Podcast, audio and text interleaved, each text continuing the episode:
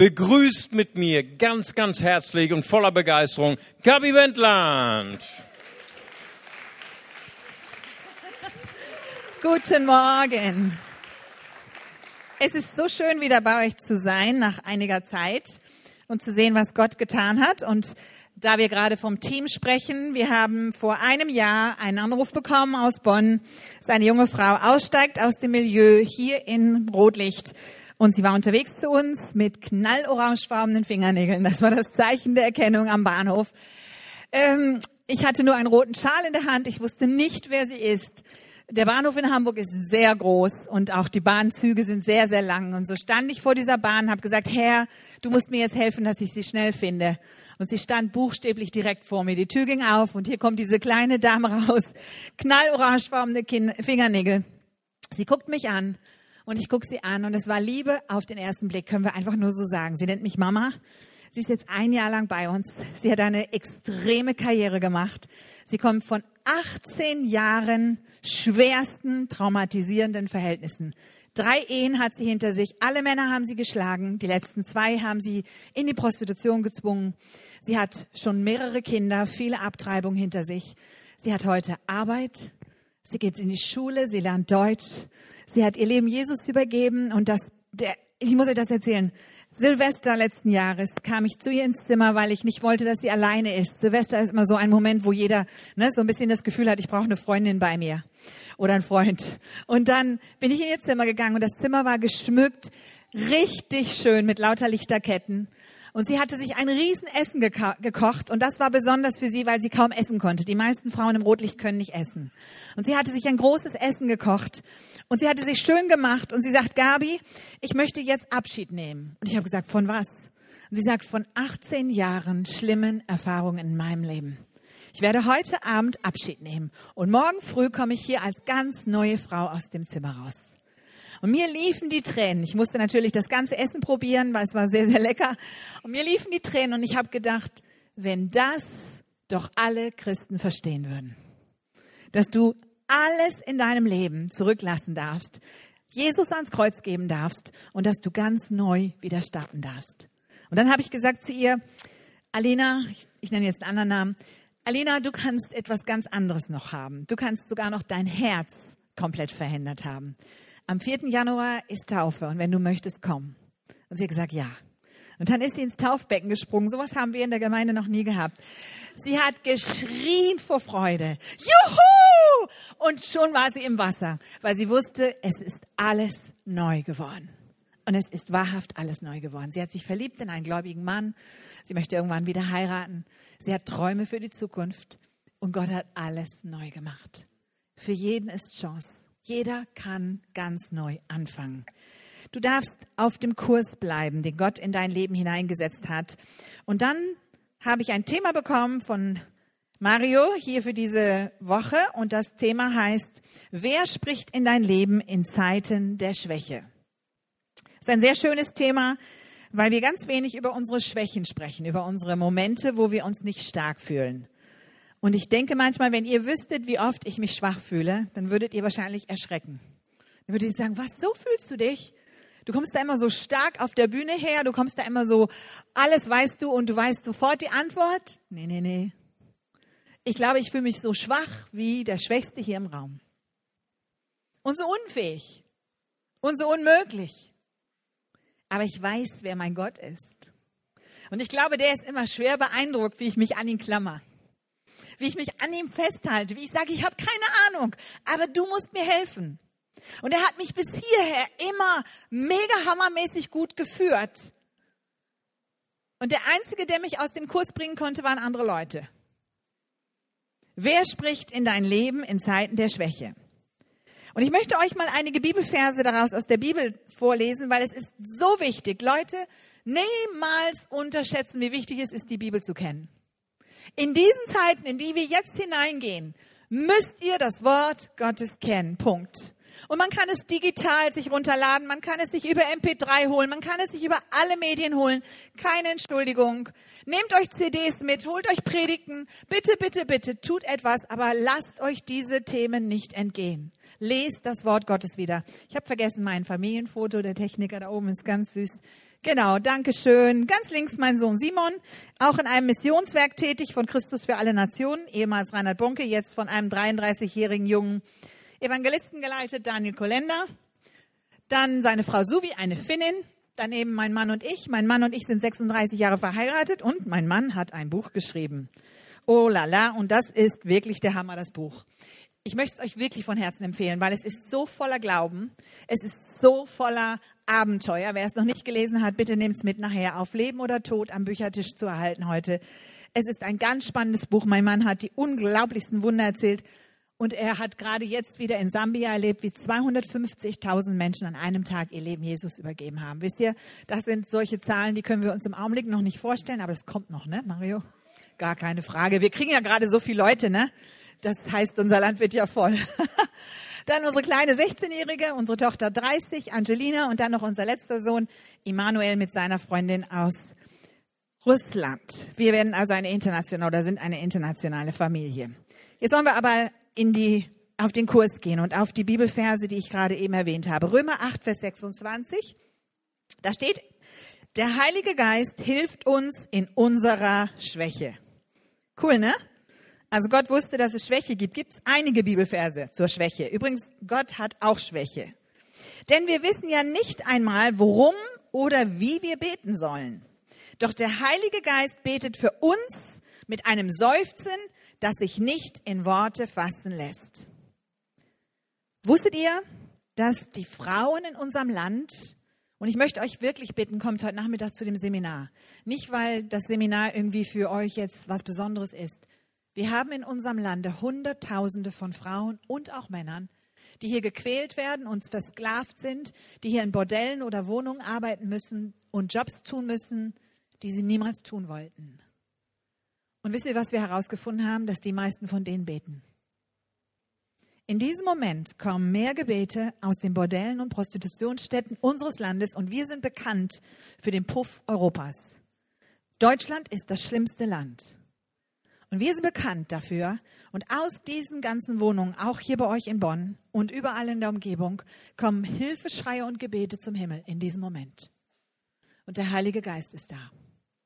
Und er möchte, dass wir dahin gehen und dass wir solchen Menschen auch helfen. Ich möchte die Männer nicht empfehlen, in solche Bordelle zu gehen, aber ich bete, dass ihr Männer mitbetet und Buße tut für die Haltung unserer Männer in unserem Land. Denn man sagt, 1,2 Millionen Männer gehen täglich in Deutschland zu einer Prostituierten. Und wisst ihr, was ihr damit tut, wenn du das tust als Mann? Das ist nicht nur mal, dass du einem kleinen Mädchen da ein bisschen Geld gibst. Du zerstörst deine Ehe, deine Familie und unsere Gesellschaft. Und du zerstörst das Leben einer jungen Frau, die weint, weil sie etwas tun wollte und musste, was sie nicht wollte. Und dieser Heilige Geist, der sieht all das. Und deswegen ist es so wichtig, dass wir das wissen. Ich habe selber nichts davon gewusst. Ich habe damit nie etwas zu tun gehabt. Ich musste oft lachen, weil das so viel seltsame Sachen sind, die ich lernen musste. Das geht euch wahrscheinlich auch so, Petja, ne?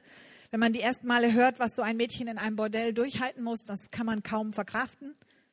Das ist manchmal unerträglich. 30 Männer, fünf junge Mädchen, vier Stunden lang. Was da los ist, ist unvorstellbar und das ist Deutschland.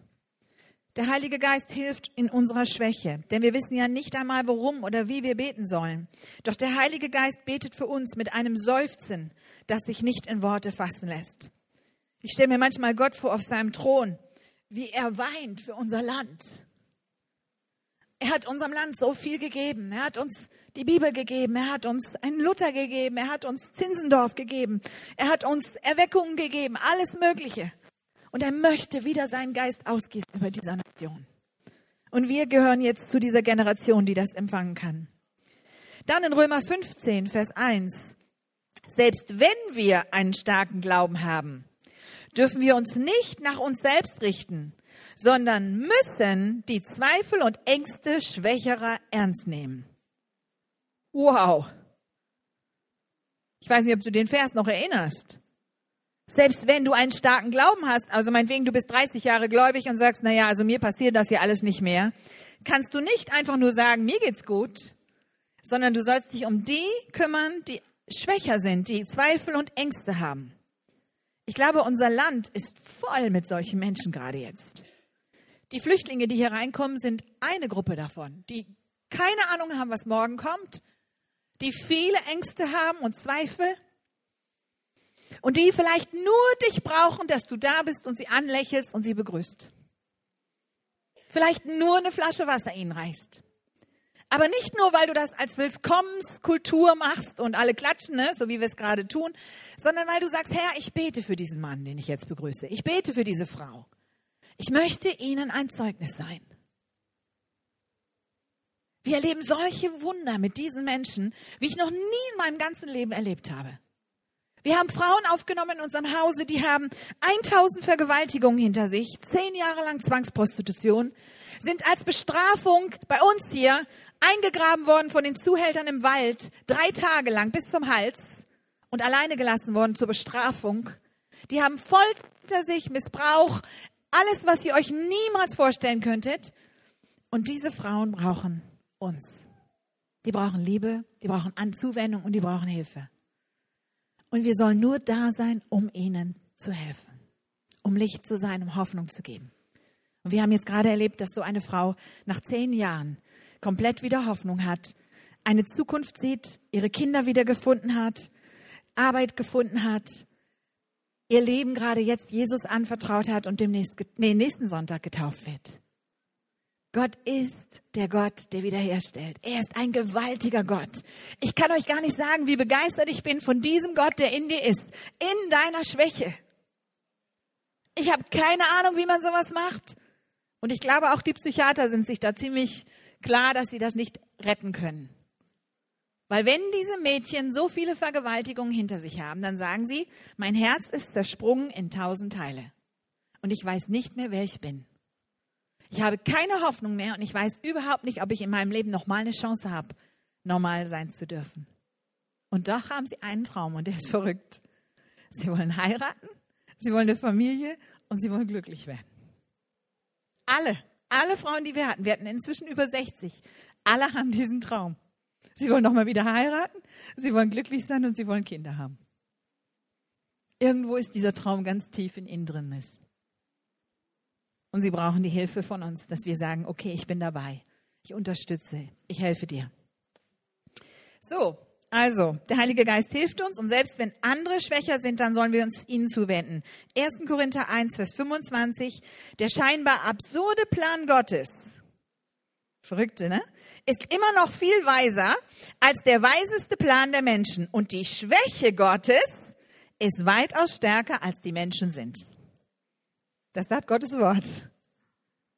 Gott spricht davon, dass auch er in seiner Schwäche den Sieg davongetragen hat. Und wir kennen das Beispiel vom Kreuz. Jesus ist in seiner Schwäche ans Kreuz gegangen, wurde dort verhöhnt, bespuckt, hat diese Scham, diese Schande gespürt, die diese Frauen spüren. Für mich ist das Kreuz so real geworden, ich kann euch das gar nicht sagen. Für mich ist das Kreuz etwas, was präsent ist jetzt in meinem Leben. Weil wenn du so viel Irres hörst, so viel Verrücktes hörst, so viel Brutales hörst, dann kannst du es nur noch verkraften mit dem Kreuz. Dass du sagst, Jesus, du hast doch all diesen Schmerz, all diese Schande, all diese Scham auf dich genommen. Und übrigens interessant, diese Damen oder diese jungen Frauen fühlen die Schande und den Scham extrem. Sie haben das so schlimm, dass wir erlebt haben bei dieser letzten Frau, dass sie gesagt hat, ich möchte nicht mit euch essen, weil ich fühle solche Scham, was mir passiert ist. Und Gott hat diese Schande und diese Scham auf sich genommen am Kreuz. Und er hat sie getragen. Und das dürfen wir ihnen sagen. Du darfst wieder frei sein. Und selbst die Schwäche Gottes ist weitaus stärker, als was Menschen können. Wow. 2. Korinther 11, Vers 30. Da sagt Paulus, wenn ich mich schon selbst loben soll, dann will ich mich meiner Schwäche rühmen. Und das möchte ich heute Morgen auch. Ich kann es nicht, aber Gott kann es. Und in 2. Korinther 12, Vers 5, das ist eine Erfahrung, mit der man zu Recht angeben könnte, doch ich werde es nicht tun. Ich bin nur stolz auf meine Schwäche. Paulus sagt es ganz deutlich. Leute, wir können es nicht. Wir können die Welt nicht retten. Wir können die Welt nicht verändern. Wir können Menschen nicht verändern. Wir fühlen uns schwach. Aber Jesus in uns ist der Starke. Und ich glaube, heute Morgen ist das eine Botschaft für dich. Wenn du dich nicht fähig fühlst und sagst, das kann ich nicht, dann bist du der beste Kandidat für Gott. Und ich glaube, Gott ist wirklich manchmal beeindruckt, wenn ich zu ihm komme und sage, Herr, ich habe null Ahnung. Ich weiß nicht, wie es geht, aber ich brauche dich. Ich habe null Ahnung, wie man Fundraising macht, aber Herr, du kannst es. Ich habe null Ahnung, wie ich Frauen wieder heilen und herstellen kann, aber ich weiß, du kannst es. Ich habe keine Ahnung, wie man so ein Team die ganze Zeit in Sicherheit hält, weil ich sage dir eins, wenn du dich in die Höhle des Löwen begibst, dann ist der nicht gerade amused. Ne? Der findet es nicht lustig, was du machst. Also was ihr da macht, ist nicht etwas, was ganz leicht ist. Der Feind wird nicht schlafen. Der wird eure Ehen attackieren, der wird eure Familien attackieren, der will alles attackieren. Und in dem Moment musst du wissen, Herr, du bist meine Stärke. In meiner Schwäche bist du die Stärke. In meiner Unwissenheit bist du die Hilfe. Und da, wo ich nicht weiter weiß, da bist du Herr. Und du hilfst mir. Und jetzt möchte ich euch ein Beispiel geben. Ich habe im ersten Gottesdienst ein anderes gegeben. Jetzt möchte ich ein anderes sagen, weil ich bin eigentlich ein freier Prediger und nicht so sehr immer das Gleiche sagen müssen. Ich hatte, als ich in diese Krise kam letztes Jahr mit den Medien, eine Telefonat bekommen vom einer, einem Fernsehsender in Deutschland, der zu mir gesagt hat, Frau Wendland, wir möchten Sie herzlich einladen, dass Sie mal alles richtig stellen können, was da so schiefgelaufen ist in Ihrer, in Ihrer Arbeit. Und äh, bitte kommen Sie doch und wir möchten Ihnen gern die Gelegenheit geben. Und in meinem Herzen war sofort, nein, das ist eine Falle. Aber ich habe ein professionelles Team, ich habe sehr, sehr gute Berater und die haben zu mir gesagt, Gabi, du musst da jetzt durch. Du musst jetzt zu den Medien gehen, du musst ihnen sagen, was die Wahrheit ist, du musst da jetzt hin. Und ich hatte immer dieses Gefühl, nein. Aber ich habe mich meinem professionellen Team gebeugt und bin hinmarschiert. Und ich wusste schon, als ich ankam, dieser Tag geht schief. Und das wurde so brutal, die haben mich buchstäblich ein paar Mal aufgefordert, bitte nicht zu lächeln. Hören Sie auf zu lächeln. Bitte hören Sie auf zu lächeln. Und dann wurden die Fragen immer brutaler. Schließlich haben sie den Laptop aufgemacht und haben Gebete, die ich gesprochen habe, abgespielt und gesagt, sehen Sie, was Sie sagen. Und da habe ich gesagt, das sind Gebete. Ich habe zu Gott gebetet. Und dann bin ich nach Hause gegangen und habe gesagt, Herr, es tut mir so leid. Du hast mich so gewarnt. Du hast mir so klar gesagt, was ich zu tun habe. Und ich habe nicht gehört. Der Heilige Geist will uns helfen, dass wir nicht in solche Situationen kommen. Er will uns bewahren. Gott hat mich trotzdem da durchgeführt durch die Phase und er hat mir geholfen und er hat trotzdem alles gerettet. Aber ich musste durch einen schmerzhaften Prozess gehen, persönlich. Ich musste dann einfach durchhalten, dass Leute sagen, wow, was ist das für eine komische Frau? Was betet die für komische Gebete? Was macht die? Das kommt auch dazu. Wir müssen auch lernen, persönlich zu sterben und zu wissen, oh, boah, das ging jetzt aber ganz schön daneben. Aber Gott war trotzdem in der Situation drin und hat geholfen. In 2. Korinther 12, Vers 9 sagt, sagt Gott, jedes Mal sagt er, meine Gnade ist alles, was du brauchst. Meine Kraft zeigt sich in deiner Schwäche. Und nun bin ich zufrieden mit meiner Schwäche, damit die Kraft von Christus durch mich wirken kann. Selbst in den schwierigen Situationen, auch wenn du es alles vermasselt hast, ist Gottes Gnade immer noch größer. Er ist immer noch mächtiger. Und die Bibel ist voll von den tollen Geschichten, wo Menschen in ausweglosen Lagen Gott erfahren haben, dann, wenn alles vorbeischien. Die drei Männer im Feuerofen sind ein geniales Beispiel. Sie haben gesagt, ob Gott uns bewahrt oder nicht bewahrt, wir werden uns nicht beugen vor diesem Bild. Und dann mussten sie in den Ofen, der siebenmal heißer war als gewöhnlich, sodass die Leute, die am Ofen standen, plötzlich tot umfielen weil sie die Hitze nicht mehr ertragen konnten. Und die drei Typen marschieren da rein und marschieren frei umher. Und es kommt ein vierter dazu. Und sie kommen wieder raus, weil der König völlig konsterniert ist. Und es ist kein Geruch an ihnen von Feuer. Sie sind völlig unversehrt. Nicht mal ihre Wimpern sind angesenkt. Ihr alle kennt das, wenn man mit den Kerzen arbeitet, wie das sich anfühlt und anriecht. Gott hat sie komplett bewahrt. Also selbst dann, wenn wir gar nichts mehr machen können, wenn es aussieht, als wenn das Feuer uns gleich versengen sollte, Gott ist immer größer. Er ist immer stärker. Er ist immer derjenige, der das letzte Wort behält. Und seine Gnade ist dann ausreichend, wenn wir ganz schwach sind und nichts mehr tun können. Keine Angst, er ist bei uns. Aber jetzt wollen wir einen Schritt weitergehen zu uns, den Freunden, denen die Rat geben sollen einander. Und da ist ein ganz wichtiger Vers, Sprüche 17, Vers 9. Da steht, großzügig zu sein gegenüber den Fehlern des anderen hält die Liebe lebendig. Das ständige Reden darüber trennt die besten Freunde. Ich möchte das nochmal ganz deutlich sagen. Gemeinde sollte kein Ort sein, wo Gerüchte verbreitet werden. Gemeinde sollte ein Ort sein, wo wir uns immer schützen, wo wir uns immer lieben, wo wir uns immer achten. Und ich möchte euch als Team diesen Rat geben, tut das.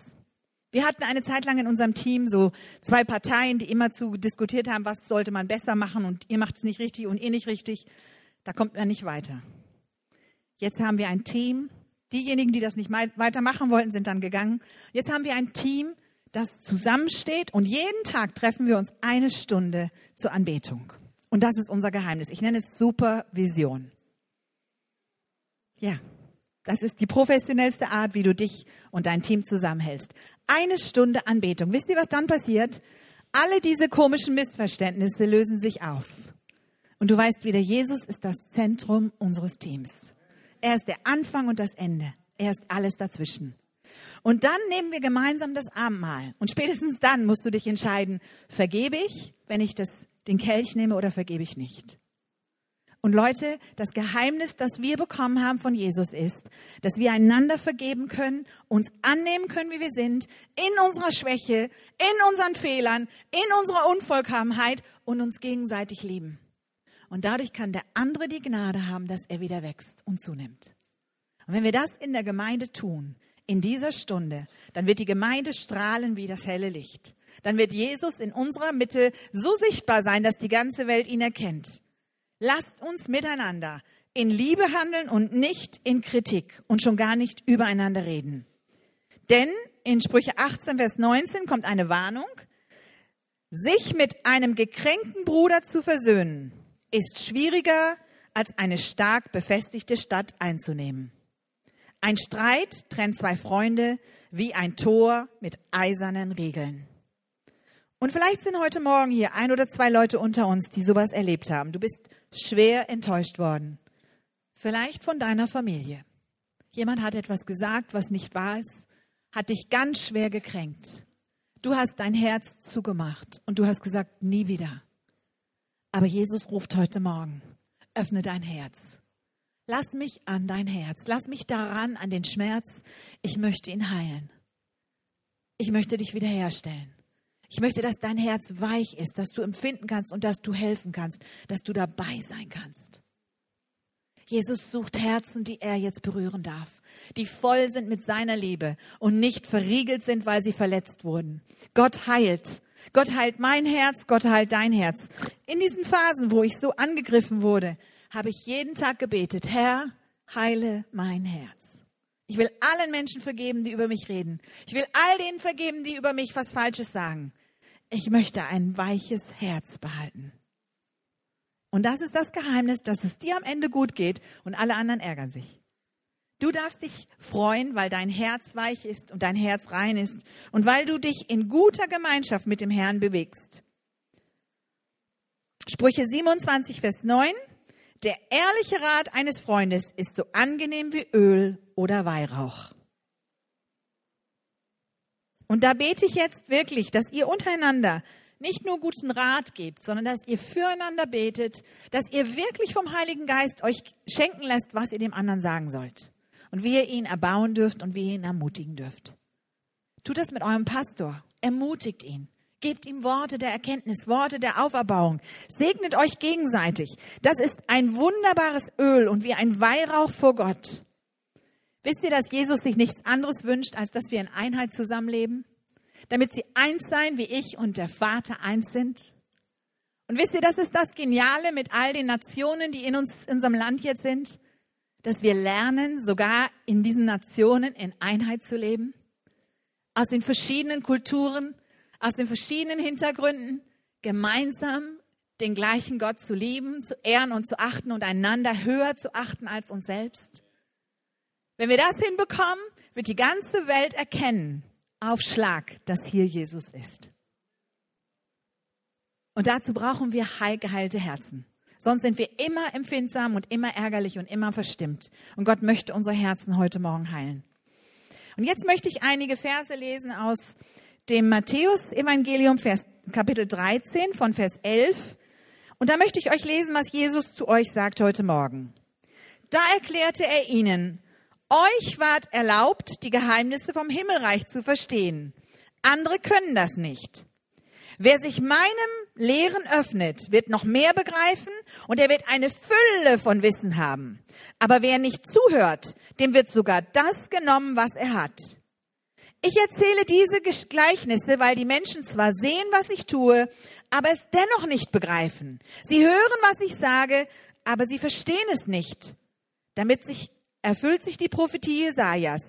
Du wirst meine Worte hören, sie aber nicht verstehen. Du wirst sehen, was ich tue, aber wirst es nicht begreifen, was es bedeutet. Vers 15. Denn die Herzen dieser Menschen sind verhärtet. Ihre Ohren können nicht hören. Sie haben Augen, ihre Augen geschlossen.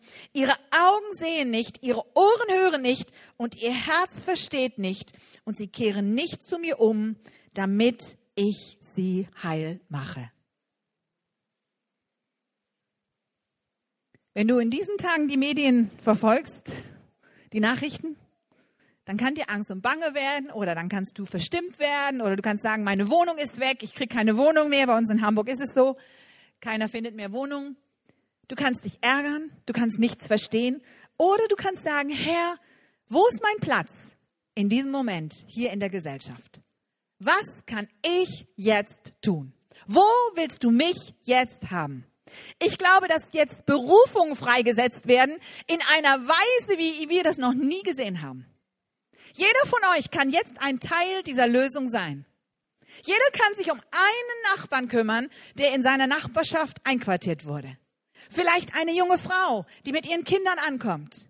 Ich bin in die Flüchtlingslager gegangen in Hamburg und sind schon erschreckend, wenn man da reingeht. Massenlager. Und da war eine junge Frau, fünf kleine Kinder, der Mann war verstorben und sie ist alleine hier angekommen. Und ich habe gedacht, wenn jetzt eine Frau sich um sie kümmert, dann kann sie integriert werden in unserer Gesellschaft. Es gibt Massen von Arbeit im Augenblick, die wir alle tun können. Nicht unbedingt viel Zeit, aber einfach nur, dass wir da sind und sagen, hier bin ich, ich helfe mit. In irgendeiner Form. Und ich glaube, Gott will uns allen jetzt Möglichkeiten geben, dass wir beteiligt sind an dem Großen, was er tut in unserem Land. Und er möchte dich dabei haben. Und er möchte nicht, dass du falsche Augen hast und die Ohren nicht hörst und dann nicht richtig mitbekommst, sondern dass du verstehst, wo sein Herz ist und dann dabei bist. Wisst ihr, was mir persönlich fast erschreckend bewusst geworden ist?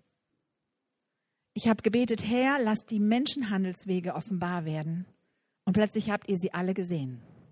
Diese Wagen voller Kühlwagen, voller Menschen, die schon lange in unser Land kommen. Das ist nicht die erste Geschichte, die vor Wien passiert ist. Sie ist nur offenbar geworden. Ich habe gebetet, Herr, lass das ganze Land erschauern und sehen, was sexuell passiert. Und jetzt passiert leider schon in den Flüchtlingslagern wieder, was wir alle nicht erhofft haben, dass sich Frauen prostituieren und dass Kinder Übergriffe erleben. Alle diese Dinge passieren jetzt in der Öffentlichkeit. Und die Menschen kriegen es mehr und mehr mit. Aber jetzt bete ich, Herr, lass mich ein Teil der Lösung sein für diese großen Probleme, die in unserem Lande sind. Lass mich mithelfen.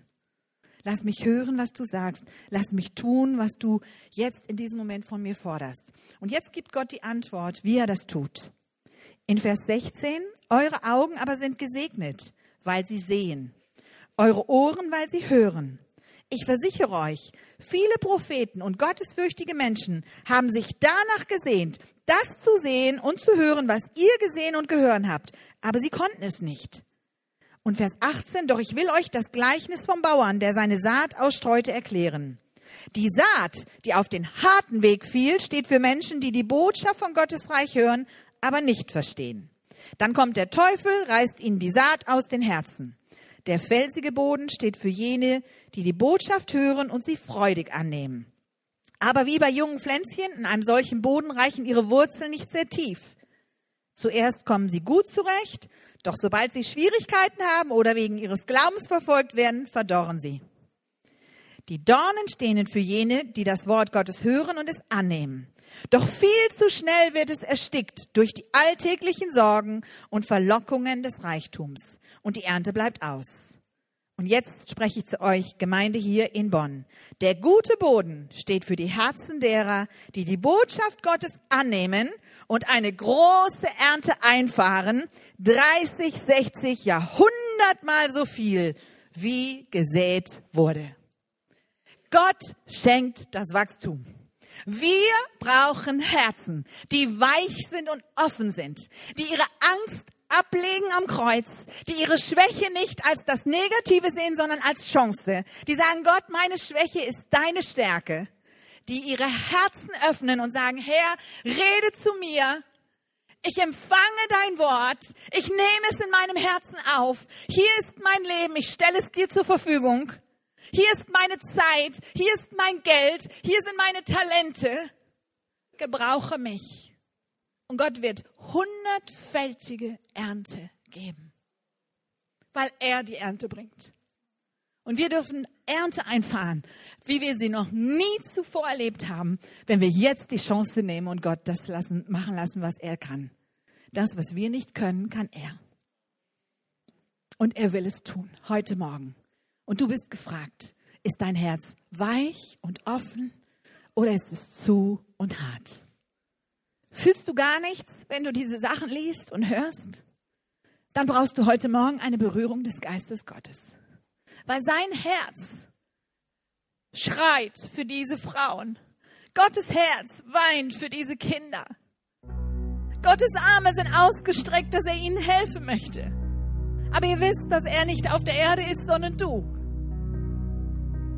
Er sagt, ich möchte durch dich diese Werke tun. Ich habe keine Hände auf der Erde, aber du hast zwei Hände. Ich habe keinen Mund auf der Erde, aber du hast einen Mund. Ich habe nicht die Ohren und die Augen auf der Erde, aber du bist es. Und heute Morgen möchte er, dass du dich bereit erklärst. Herr, hier bin ich. Ich gebe dir mein Leben. Ich es dir neu. Gebrauche mich. Und du wirst die schönste Zeit deines Lebens vor dir haben. Die aufregendste, spannendste und schönste. Gott hat so viel vor. Ich möchte euch fragen als Gemeinde, seid ihr bereit für das, was Gott jetzt tun will? Seid ihr bereit, eure Herzen ganz weit aufzumachen und zu sagen, Herr, hier bin ich? In meiner Schwäche gebe ich dir alles, was ich bin und habe. Dann kommt er mit seiner Vollmacht und seiner Gnade und erfüllt euch so wie Paulus, der sagt, ich will mich am allermeisten meiner Schwäche rühmen, weil dann ist seine Gnade in mir vollkommen. Wenn du sagst, hier bin ich, Herr, mein Herz ist bereit. Ich öffne es wieder ganz neu für dich. Ich will nicht mehr über die anderen reden und urteilen. Ich sag dir ganz ehrlich, wenn du wirklich am Arbeiten bist im Reiche Gottes, hast du keine Zeit zu überlegen, was der andere falsch macht. Hast du keine Zeit. Weil du bist selber am Flug. Und du weißt, ich brauche alle Kraft und alles, was in mir ist, damit ich diesen Auftrag erfüllen kann. Lass dich einreihen in die Reihen derer, die jetzt sagen, wir nehmen die Ernte ein. Wir holen das, was Gott uns angeboten hat und wir geben es. Alles, was wir sind. Wenn du das ganz von ganzem Herzen sagst, dann heb einfach deine Hand zum Himmel. Nicht zu mir, sondern zum Himmel und sage, Herr, hier bin ich. Mein Leben, mein Herz gehört dir. Alles, was in mir ist, gehört dir, Herr. Ich gebe dir alles. Ich weihe dir mein Herz. Bewege mein Herz. Und weißt du, was Jesus mir sagt? Er sagt, er wird ausrüsten mit Gaben und Kräften.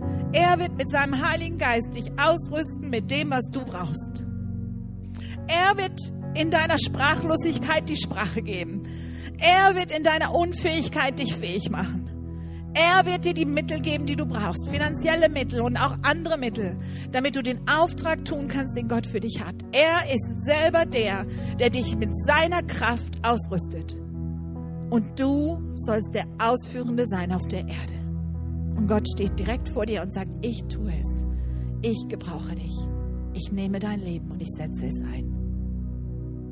Das ist ein ganz heiliger Moment. Und Vater, ich danke dir für all die Menschen, die ihre Hand gerade gehoben haben. Ich danke dir, Herr, dass sie zu dir ihre Hände ausgestreckt haben.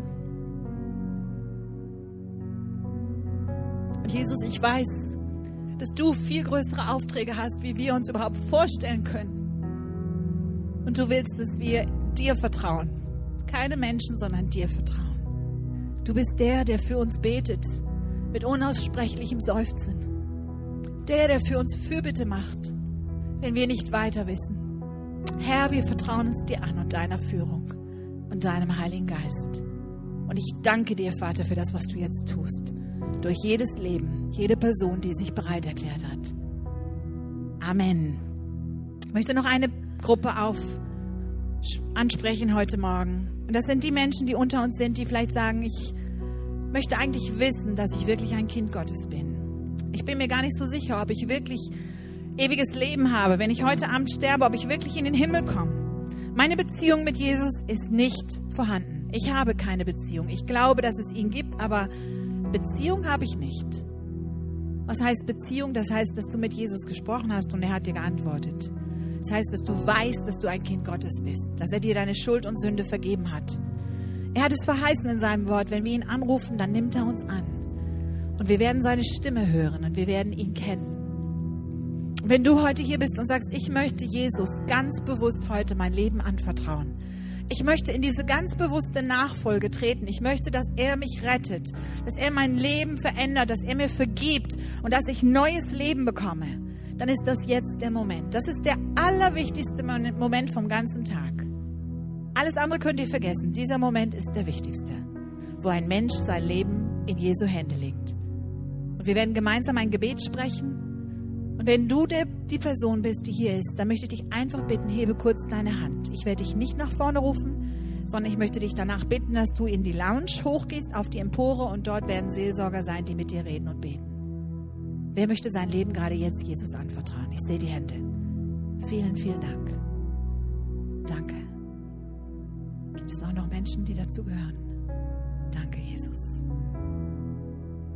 Wir wollen gemeinsam ein Gebet sprechen, dass ich bitte, dass die Technik an die Leinwand tut und ich bitte dazu, dass wir alle aufstehen. Das ist wirklich der heiligste Moment an diesem ganzen Tag. Lasst uns gemeinsam sprechen. Ich sage einen Satz vor oder die Hälfte des Satzes und ihr sprecht einfach nach. Vater im Himmel. Vater im Himmel. Danke, dass du mich liebst. Danke, dass du mich liebst. Danke, dass du dich für mich entschieden hast. Danke, dass du dich für mich entschieden hast. Herr Jesus Christus, Herr Jesus Christus, du bist für mich gestorben du bist für mich gestorben und auferstanden. und auferstanden. Vergib mir meine Schuld. Vergib mir meine Schuld. Ich wähle dich jetzt als meinen Retter und Herrn. Wähle dich jetzt als meinen Retter und Herrn. Dir will ich folgen. Dir will ich folgen. Amen. Amen. Wenn du das von Herzen gebetet hast, dann hat Gott es gehört. Dann wird er dir jetzt begegnen und du wirst ein neues Leben mit ihm beginnen. Ich möchte euch bitten, die ihr eure Hände gehoben habt, ähm, dass ihr, wo sind die Seelsorger dort bei der Lounge? Genau, dass ihr euch da oben hinwendet zu denen, die die Hände gehoben haben und mit ihnen persönlich noch betet und sprecht. Sie werden euch segnen, sie werden euch auch bestimmt Material geben und euch einladen, in eine Gruppe zu kommen, damit ihr Jesus kennenlernt. Ich würde ganz gerne noch, bevor ich das Schlussgebet spreche, euch drei Sachen hier bekannt geben. Ich habe dort hinten einige Materialien mitgebracht. Wir haben auch noch ein eigenes Buch geschrieben vor einigen Jahren, dem Tod knapp entronnen. Und beide Bücher zusammen, die Biografie und das Buch, könnt ihr heute zu einem Sonderpreis von 20 Euro bekommen. Das würde sonst über 25,90 sein. Wie kann ich im Frieden Gottes leben? Eine Botschaft, die so wichtig ist für die heutige Zeit. Wir müssen es lernen, im Frieden Gottes zu sein, in der Zeit, die unruhig ist, endlich frei sein und nach vorne schauen. Du darfst die Vergangenheit loslassen und ein neues Leben beginnen. So wie Alina, die junge Frau, die 18 Jahre Gewalt und Brutalität hinter sich gelassen hat. Und Gottes Plan für dein Leben. Gott hat einen gewaltigen Plan für dein Leben. Finde ihn heraus. Nimm dir gerne CDs mit. Da werden auch noch mehr CDs angeboten. Wir werden uns heute Nachmittag nochmal treffen zu einem Informationsnachmittag über das Thema. Und vielleicht magst du dazukommen und einfach mitbeten. Vielleicht sagst du, es ist nicht mein Thema, aber du sagst, ich möchte dafür beten, dass Gerechtigkeit in dieses Land kommt. Und jetzt würde ich euch gerne noch segnen. Vater, ich danke dir für alle die, die heute hier gekommen sind. Ich möchte dir danken, Vater, für jede Person. Du kennst die Herzen, du weißt, was sie erlebt haben. Du weißt, was in ihrem Herzen vor sich gegangen ist, während sie die Botschaft gehört haben. Und Herr, ich bete jetzt, dass sie im Frieden Gottes leben können, dass sie in dieser Gewissheit leben können, dass du da bist, dass du sie führst und leitest, dass du den Weg geebnet hast, den sie gehen sollen. Besonders möchte ich nochmal alle die Personen hinlegen, Herr, die, die im Rotlicht unterwegs sind, die dafür beten, die das sich engagieren, Herr. Oh, ich möchte dich bitten, Geist Gottes, schenk ihnen deinen Frieden, deine Gegenwart, deine heilige Salbung. Lass sie erkennen, was sie tun können und was sie lieber lassen sollen. Und Herr, wirke du in unserem Land. Schenke du eine Erweckung in unser Land. Schenke eine Erweckung unter uns Christen, Vater. Das bitte ich jetzt von ganzem Herzen. Damit wir aufhören mit unserem Schlaf und uns einreihen in die Reihen derer, die sagen, Herr, hier sind wir. Dein Wille soll geschehen, wie im Himmel, so auf Erden. Und das bitte ich ganz besonders. Herr, segne die ganze Gemeinde hier. Ermutige sie, stärke sie. Lass sie ein gewaltiges Licht sein für diese Gegend. Lass sie ausbreiten sich in alle Richtungen. Und ich bete, dass noch viele von den Flüchtlingen und Asylanten jetzt hier in dieses Haus kommen. Herr, schenke du, dass weitere Gottesdienste nötig sein werden, damit alle hier aufgenommen werden können, die du jetzt retten willst. Wir danken dir und wir preisen dich dafür und geben dir alle Ehre. Und alle sagen Amen und Amen. Gott segne euch. Dankeschön euch, Band.